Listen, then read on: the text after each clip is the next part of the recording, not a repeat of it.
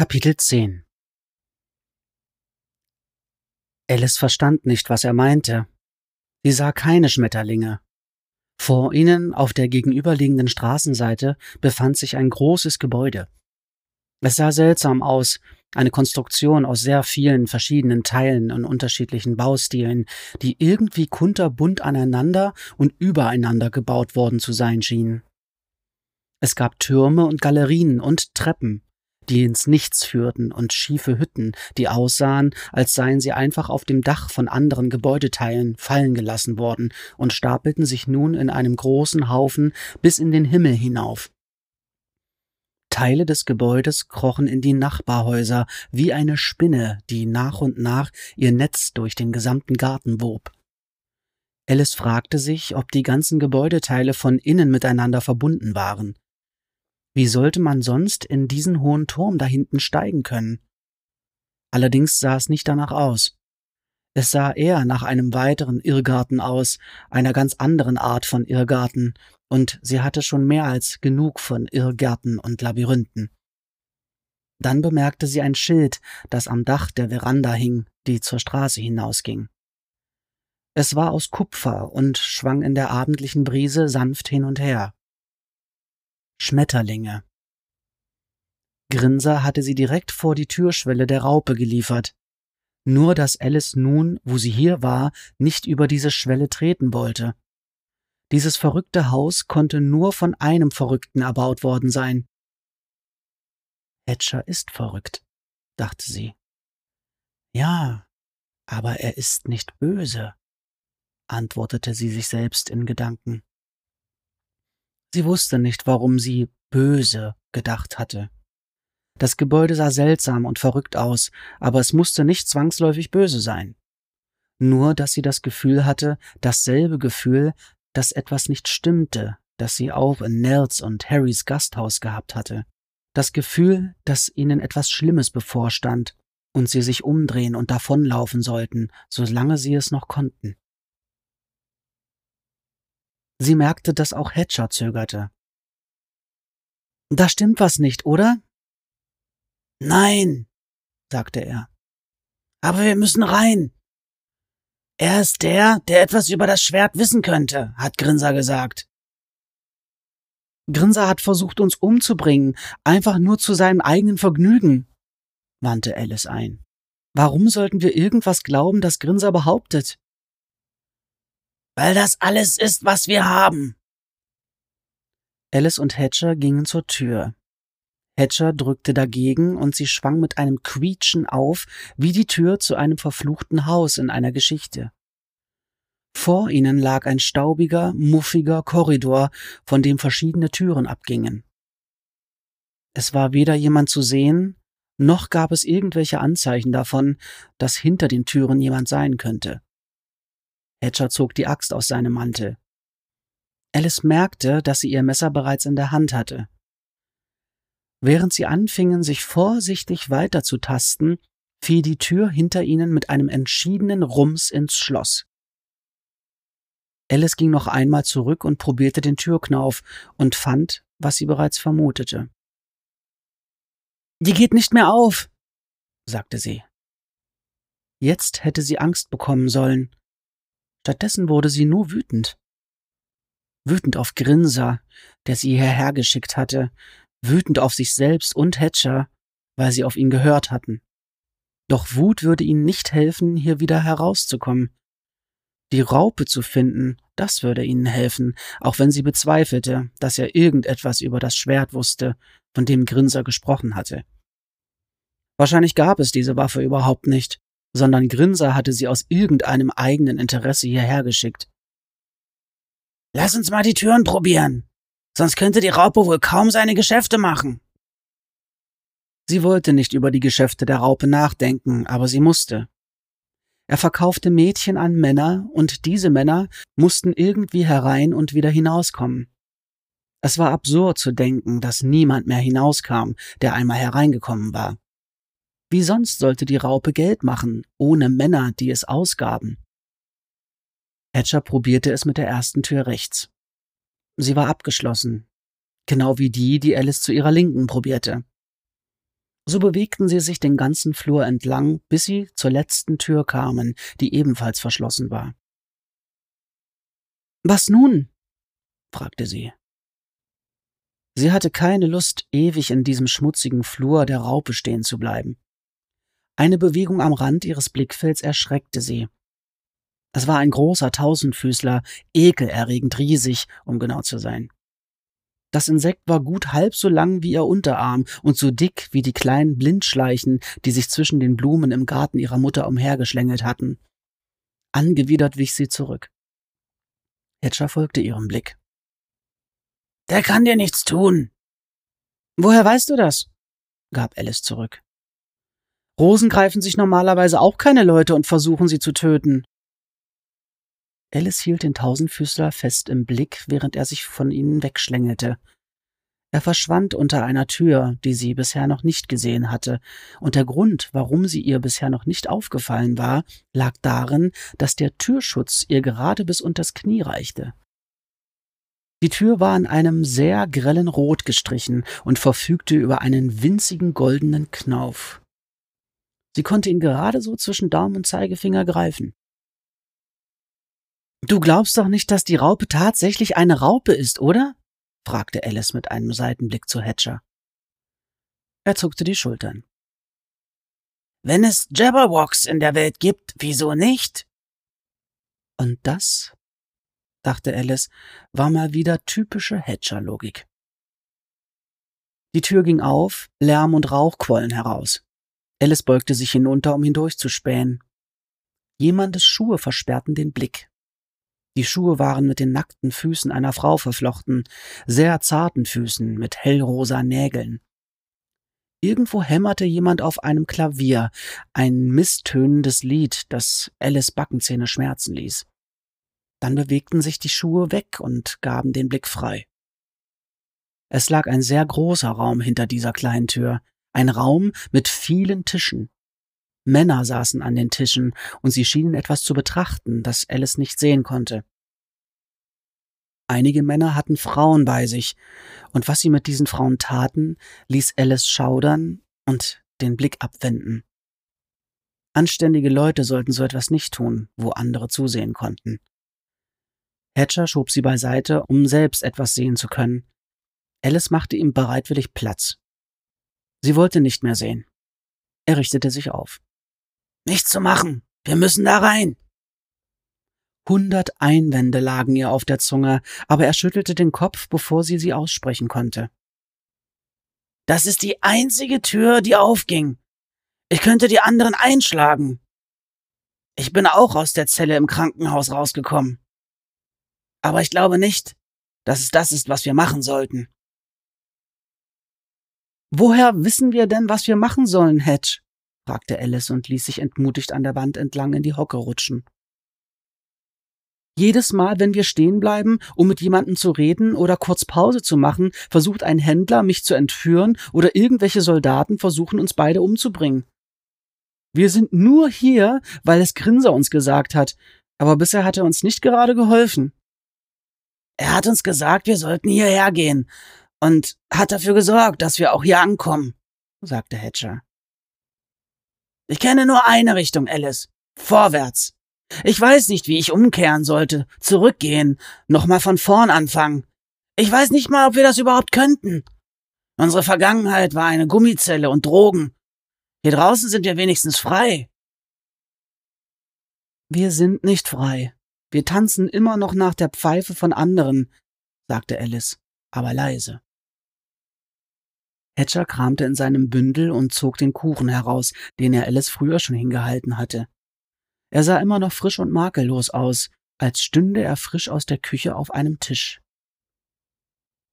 Er hätte längst zerkrümelt sein müssen, dachte Alice. In dem Beutel da hätte er total zerdrückt sein müssen. Das ist es, was Grinser uns gegeben hat, sagte Hatcher. Er hat uns gesagt, wir sollten hierher kommen, und er hat uns das hier gegeben. Vielleicht sollen wir ihn der Raupe geben, meinte Alice. Nein, du weißt, dass er nicht für ihn ist. Sie wollte nicht von dem Kuchen essen, aber sie wusste, dass es das war, was Hatcher vorschlug. Was, wenn wir krank davon werden? fragte sie. Alice, meine Großmutter hat dir gesagt, dass ich ein Seher bin, sagte Hatcher. Stirnrunzelnd sah sie ihn an.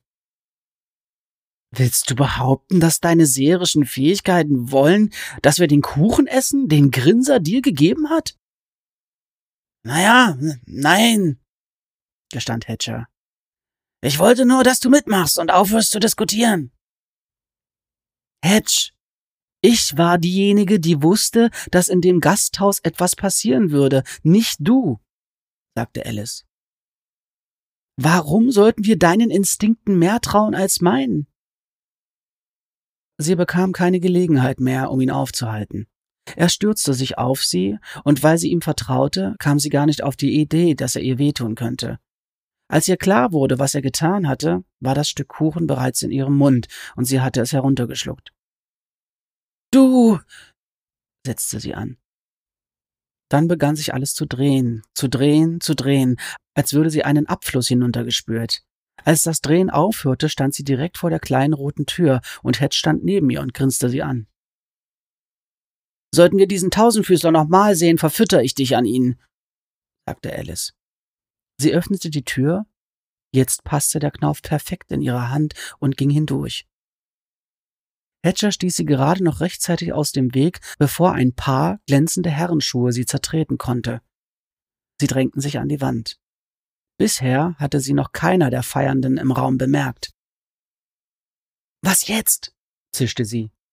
In der Größe kommen wir ja nicht weiter.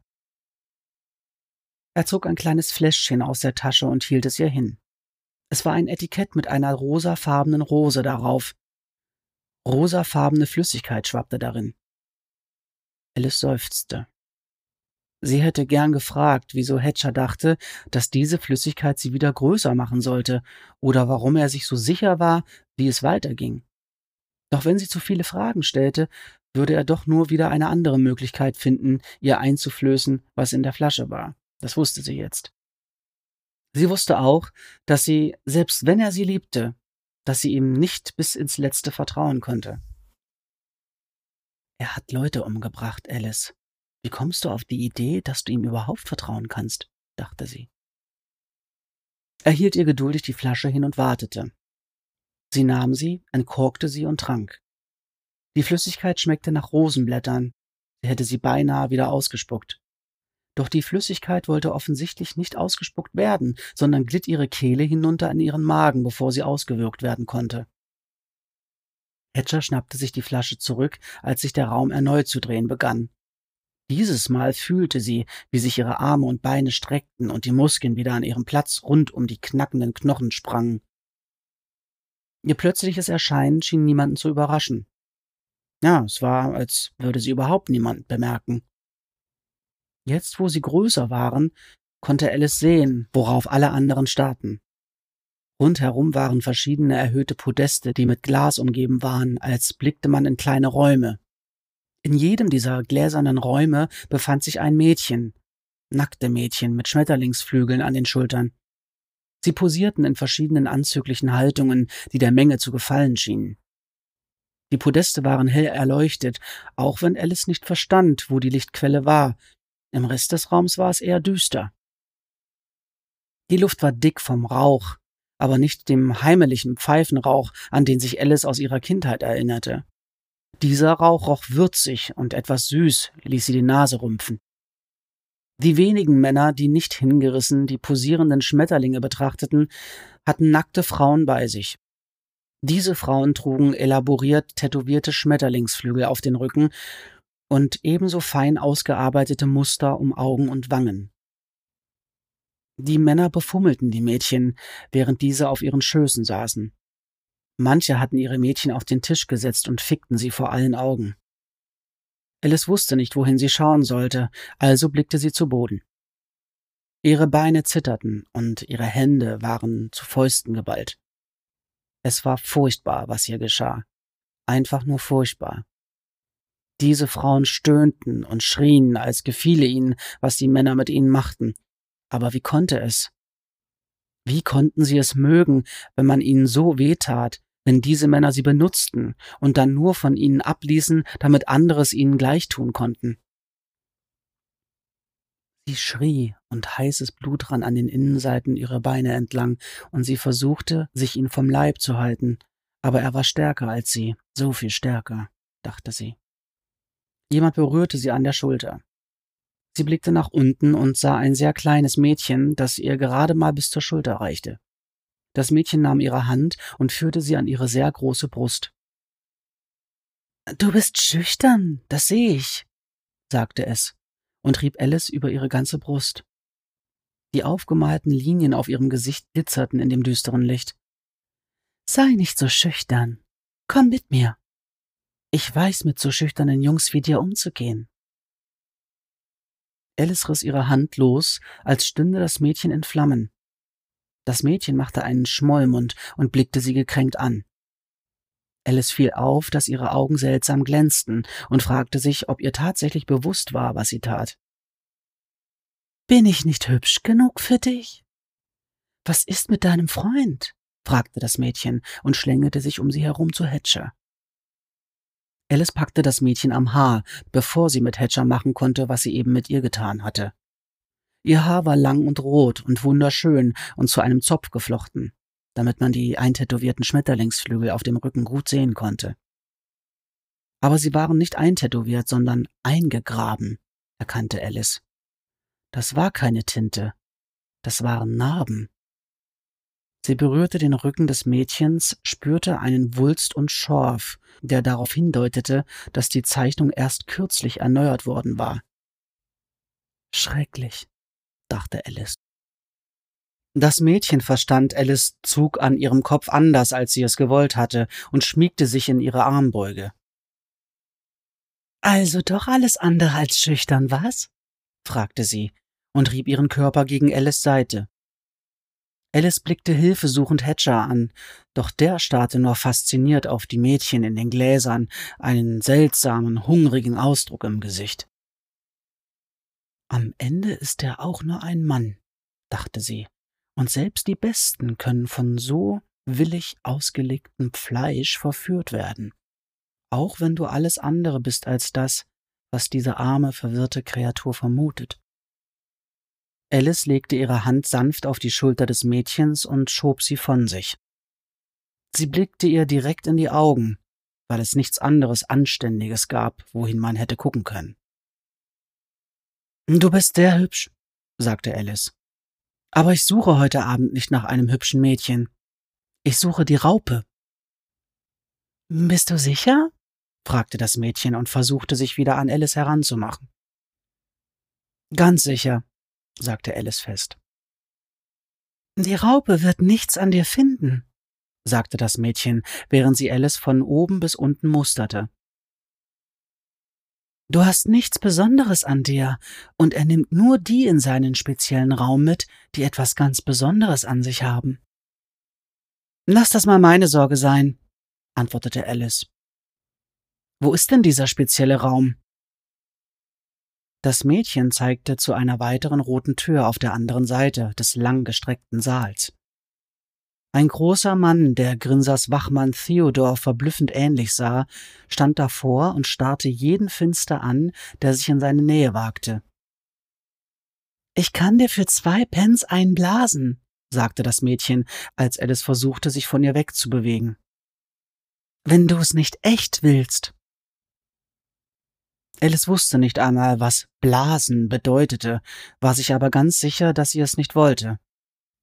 Nein, danke, Endlich ging das Mädchen weg und murmelte dabei noch etwas über Trinkgeld.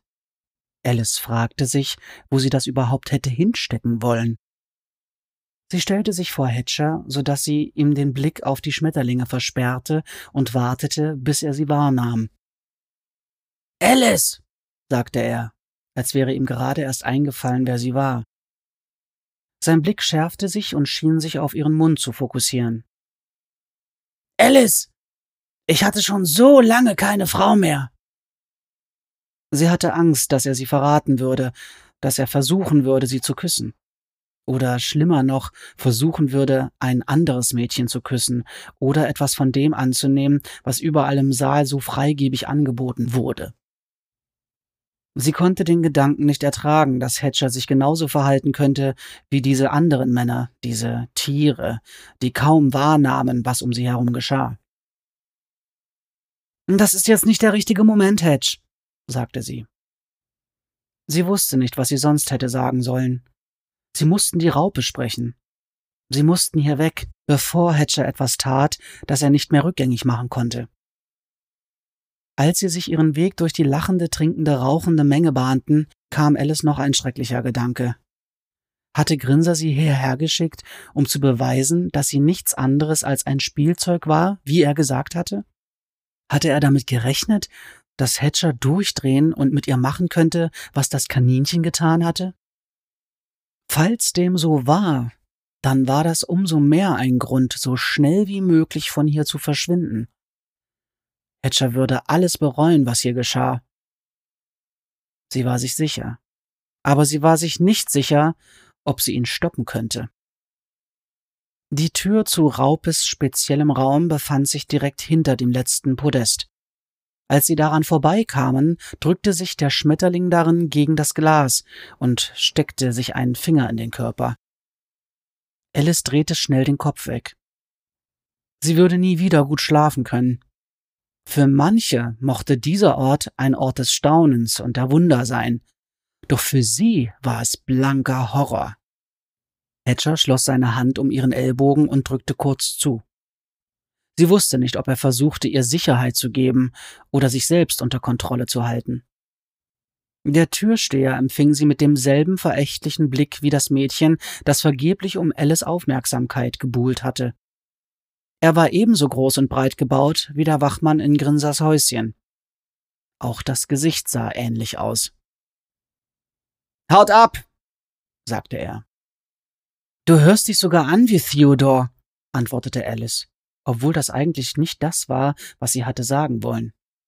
Sie hatte sich gar nicht richtig überlegt, wie sie ihn davon überzeugen wollte, sie einzulassen.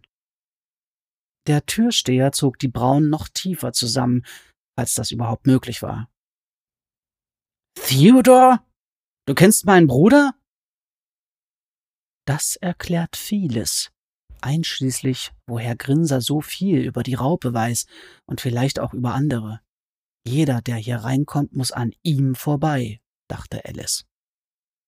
Ja, wir haben ihn bei Grinser getroffen. Wie heißt du? fragte Alice beiläufig, als würde sie im Salon ihrer Eltern eine neue Bekanntschaft machen.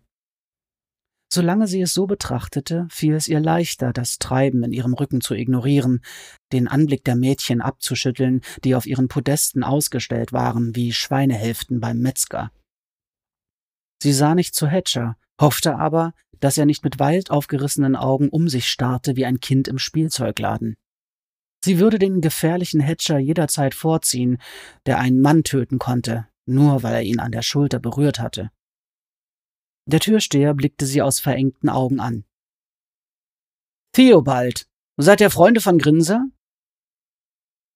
Welches war die richtige Antwort auf diese Frage? Mochte der Mann Grinser oder nicht?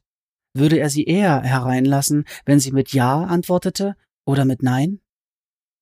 Ich würde ihn nicht gerade einen Freund nennen, begann Alice. Wir haben ihn um Rat gefragt. Er hat euch geraten, Raupe zu besuchen? Sagte Theobald. Er schien schlauer zu sein als sein Bruder. Ja, sagte Alice. Je weniger sie sagte, desto besser vermutlich sollte Theobald seine eigenen Schlussfolgerungen darüber ziehen, was sie wollten. Raupe mag nicht gern gestört werden, wenn er Gäste hat, sagte Theobald. Aber heute Abend ist sowieso niemand Besonderes bei ihm. Er trat nicht gleich beiseite, also blieb Alice erwartungsvoll stehen. Eure Namen? fragte Theobald.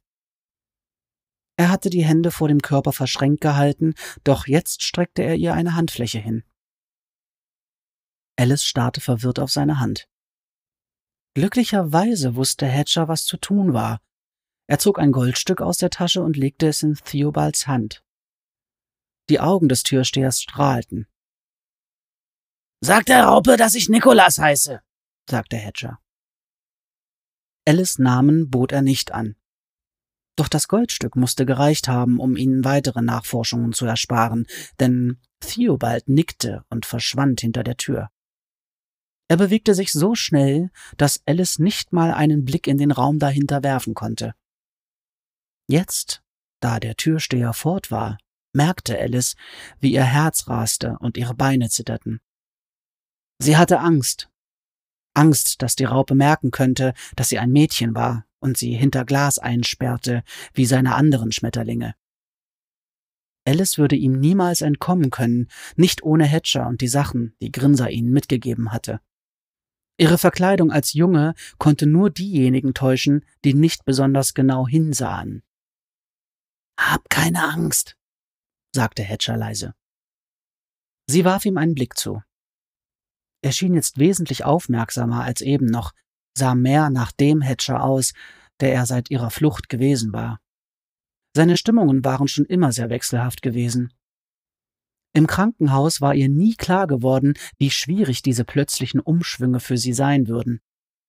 In ihrer Zelle hatte sie ihn nebenan wütend auf und abmarschieren oder gegen die Wände schlagen lassen können, ohne dass es ihr etwas ausmachte, auch wegen der Pulver, die alles ein bisschen gedämpft hatten. Hier draußen war die Welt hell und scharf und voll hungriger Mäuler, die nur darauf warteten, sie aufzufressen.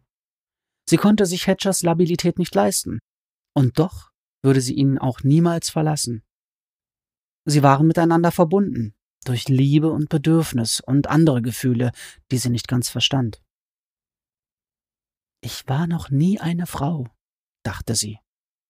Damit meinte sie nicht eine Frau, die ihren ehelichen Pflichten nachkam, wie die, welche die Schmetterlinge den Männern anboten, die in den Club kamen, sondern eine erwachsene Frau, die sich in Gesellschaft anderer Erwachsener bewegte und die Welt durch die Augen einer erwachsenen Frau betrachtete.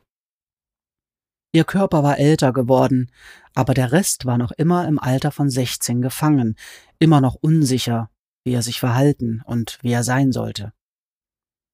Sie liebte Hatcher, aber es war die Liebe eines Mädchens zu seinem Retter.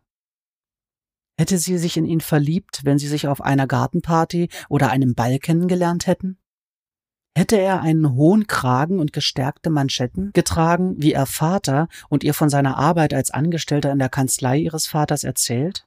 Und hätte sie über seine Versuche, unterhaltsam zu sein, gelacht, auch wenn er nicht wirklich lustig war, und mit glänzenden Augen zu ihm aufgesehen, wenn es Zeit war zu tanzen? Einen Augenblick lang konnte sie sie beide beinahe so vor sich sehen, gekleidet, als gehörten sie in die neue Stadt, wie sie sich miteinander drehten, als wäre es eine Erinnerung an die Vergangenheit und nicht das Trugbild einer Zukunft, die es nie gegeben hatte und nie geben würde. Theobald kam zurück und forderte sie auf, einzutreten. Dann kehrte er auf seinen Posten zurück und schloss die Tür hinter ihnen. Wie Grinsers Häuschen war auch der Raum der Raupe außergewöhnlich, sehr langgestreckt und schmal und dermaßen mit Gegenständen vollgestopft, dass Alice sich fragte, wie man sich überhaupt darin bewegen sollte. Die Wände waren vom Boden bis zur Decke mit Regalen bedeckt. Jedes Fach quoll über von Dingen. Es gab Kästchen aus Gold und Silber und Eisen, mit Perlen oder Rubinen oder Smaragden oder Saphiren oder Diamanten besetzt. Es gab Kelche und Becher und ledergebundene Bücher, Stoffe, die glitzerten und glänzten, hohe Glasgefäße mit verschiedenfarbigen Pulvern und Salben in unterschiedlicher Konsistenz darin. Mützen in vielfältigen Formen lagen auf unordentlichen Haufen neben exotisch aussehenden Schwanzfedern von Vögeln, die nie in der Stadt gelebt hatten. Dazu gab es Waffen, jeden erdenklichen Typ von Schwert, Dolch, Axt, Keule oder Hammer, und überall lagen dicke Teppiche in leuchtenden Farben, die mit üppig gepolsterten Kissen mit fetten Troddeln übersät waren. Es sieht aus wie der Salon eines Sultans, dachte Alice. Ihre Mutter hatte ihr diese Geschichten erzählt, als sie noch klein gewesen war, Abenteuer in weit entfernten Wüsten mit magischen Lampen und fliegenden Teppichen. Auf der gegenüberliegenden Seite lag ein Mann, der in einem Berg Kissen ruhte, was den Eindruck, dass sie sich in den Privatgemächern eines fernöstlichen Prinzen befanden, noch verstärkte. Der Mann, es konnte nur Raupe sein, sog an einer langen Wasserpfeife und stieß von Zeit zu Zeit dünne Rauchfäden aus den Nasenlöchern aus. Er hatte tatsächlich etwas von einer Raupe an sich, auch wenn Alice dachte, dass der Name sich von dem ableitete, was er mit seinen Schmetterlingen anstellte. Er war lang, sehr lang und dünn und vollkommen entspannt, seine Augen blickten schläfrig. Er betrachtete zwei große Glasbehälter und ließ sich nicht anmerken, ob er ihr Hereinkommen überhaupt bemerkt hatte. Hatcher schob sich ein wenig vor Alice. Seine Hand steckte in seinem Mantel, auch wenn er keine Waffe zog. Alice tastete ihre Tasche ab, um sicherzugehen, dass das Messer noch da war. Die Raupe machte keinen bedrohlichen Eindruck, aber irgendetwas hatte Hatcher in Alarmbereitschaft gesetzt. Sonst wäre er nicht so bereit, die Axt zu schwingen. Alice konnte nicht genau sehen, was die Raupe so faszinierte, auch wenn sie ahnte, dass es weitere Schmetterlinge sein mussten. Sie hörte Wasser spritzen und ein flatteriges Geräusch wie Flügel schlagen. Neugierig lugte sie durch die gläserne Wand, während sie auf die Raupe zuging, bereit, den Blick sofort abzuwenden, wenn mehr von dem zu erkennen war, was sie draußen gesehen hatte. Es war nicht mehr vom selben. Es war viel, viel schlimmer.